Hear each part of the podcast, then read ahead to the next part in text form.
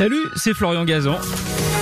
Tout l'été sur RTL, dans l'émission Ça va faire des histoires, on vous raconte des anecdotes incroyables, farfelues et parfois absurdes, tout ça dans la bonne humeur, et racontées par les meilleurs. D'ailleurs, je leur laisse le micro.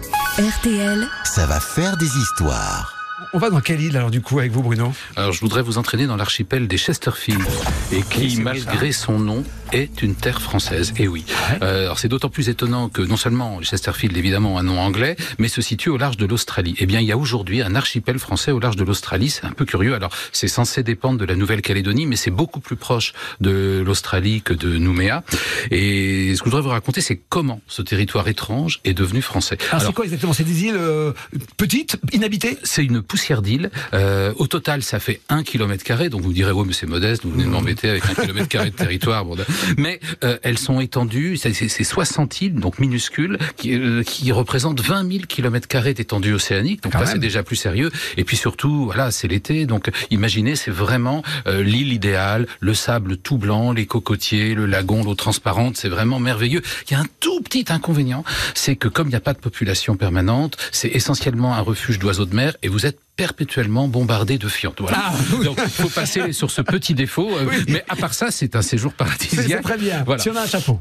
Alors pendant très longtemps, euh, depuis les marins du Chesterfield, qui à la fin du XVIIIe siècle ont failli faire naufrage et donc ont donné le nom de leur bateau à ces îles, c'était connu des navigateurs, des baleiniers, mais euh, vu l'intérêt modeste du territoire, personne ne s'en était emparé. En fait, on, on venait sur place pour faire un peu d'eau, pour ramasser des œufs, pour faire une sorte d'escale, et on avait des, des navires de toutes les nations qui, qui passaient par là. Et puis, il y a 145 ans, en 1878, arrive un petit bateau anglais euh, au nord de la Nouvelle-Calédonie, euh, et donc le capitaine anglais, le capitaine Norse, euh, fait, euh, fait des provisions, et il y a un marchand français, Alcide Jean Desmazures, qui lui vend différentes choses, et puis qui essaye de le faire parler. C'est bizarre, un anglais, qu'est-ce qu'il fait là bon Et, et l'anglais euh, est en veine euh, de, de confidence, et lui explique, oh, bah, que, bon là, il est un peu gêné, il va falloir lui faire crédit, mais tout va s'arranger parce qu'il il va prendre possession pour le compte de son gouvernement des îles Chesterfield, qui sont une vraie mine à ciel ouvert. Ah Oh, il n'y a pas d'or au Chesterfield, non, mais il y a du guano, donc ces fameuses fientes d'oiseaux. En fait, quand elles dessèchent, c'est du phosphate pur, et à la fin du 19e siècle, le phosphate, pour faire de l'engrais, eh bien, c'est très précieux. Et il y a de véritables fortunes, et oui, qui vont se constituer comme cela. Alors, de mesure, là, dresse un peu l'oreille, euh, il se dit, mais vous avez sûrement soif. Allez, euh, il offre une bière à l'anglais, deux bières, trois bières, le type roule complètement sous la table. On court chez le gouverneur français de la Nouvelle-Calédonie pour dire, attention, les Anglais veulent s'emparer des îles Chesterfield. Tant que personne ne les voulait, les Français ne s'y intéressaient pas. Mais si les Anglais s'y intéressent, ça c'est C'est comme sérieux. le commerce, rien à Voilà. faire. Dès qu'on veut acheter quelque chose, tout le monde veut l'acheter. Alors on fait chauffer les machines du navire de guerre qui par hasard est présent dans les parages, la, la Seudre. Euh, on débarque.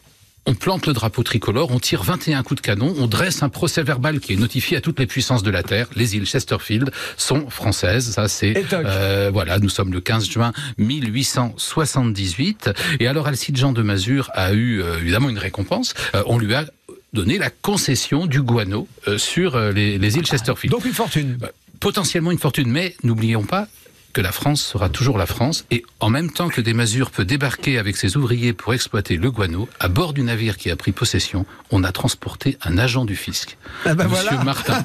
Et Monsieur Martin est là pour prélever un franc par tonne de guano prélevé.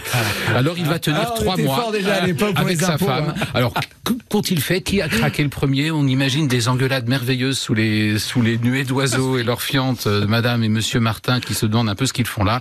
Ils tiennent trois mois, ils craquent.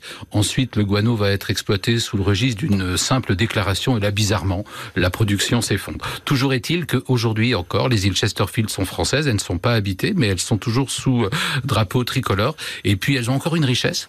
Euh, sur ces 60 îles et îlots, il y en a quelques-uns qui n'ont pas encore de nom. Donc, vous pouvez aller sur place et donner votre nom ou le nom de votre dulciné à une île, et ça entrera dans les cartes du monde. C'est encore oh, possible. bah voilà une idée intéressante.